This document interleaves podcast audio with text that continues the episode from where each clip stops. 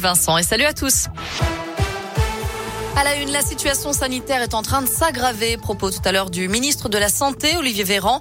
La moyenne des contaminations journalières pourrait bientôt dépasser celle du pic de la troisième vague de l'épidémie de Covid. 47 000 personnes ont été contaminées dans les dernières 24 heures. Près de 1700 patients sont pris en charge en ce moment dans les services de réanimation et de soins critiques de l'Hexagone.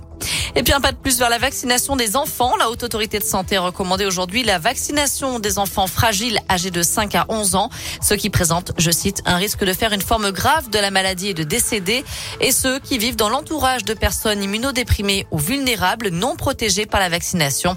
La Haute Autorité de Santé se prononcera plus tard sur un éventuel élargissement de la vaccination à tous les enfants de 5 à 11 ans.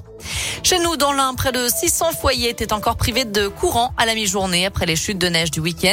Ça concerne notamment les communes de Jujurieux et Saint-Rambert-en-Bugey à cause du phénomène de neige collante, une neige particulièrement humide et lourde qui casse rapidement les lignes électriques.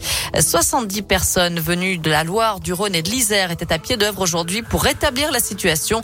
Tout devrait rentrer dans l'ordre dans les prochaines heures. Ce devrait être un temps fort de la, vie politique à quelques mois de la présidentielle. Les assises nationales des départements de France débutent demain à Bourg. Jusqu'à vendredi, près de 1200 présidents du département et conseillers départementaux vont se réunir à Interexpo. Au programme notamment des tables rondes et des débats. Parmi les personnalités annoncées, Jean Castex, le Premier ministre, viendra vendredi matin. Tony Estanguet, le président du comité d'organisation des JO 2024 et Marie-Amélie Le Fur, la présidente du comité paralympique et sportif présent jeudi midi. Et puis je vous parlais de la présidentielle. Notez l'entrée en campagne d'Éric Zemmour. Le polémiste d'extrême droite a annoncé sa candidature dans une vidéo sur les réseaux sociaux aujourd'hui. Enfin, la tuile pour Miss France, Clémence Bottineau, pourtant doublement vaccinée, était testée positive au Covid à son arrivée en Israël. Elle était placée en quarantaine pour 10 jours, ce qui compromet sa participation au concours de Miss Univers.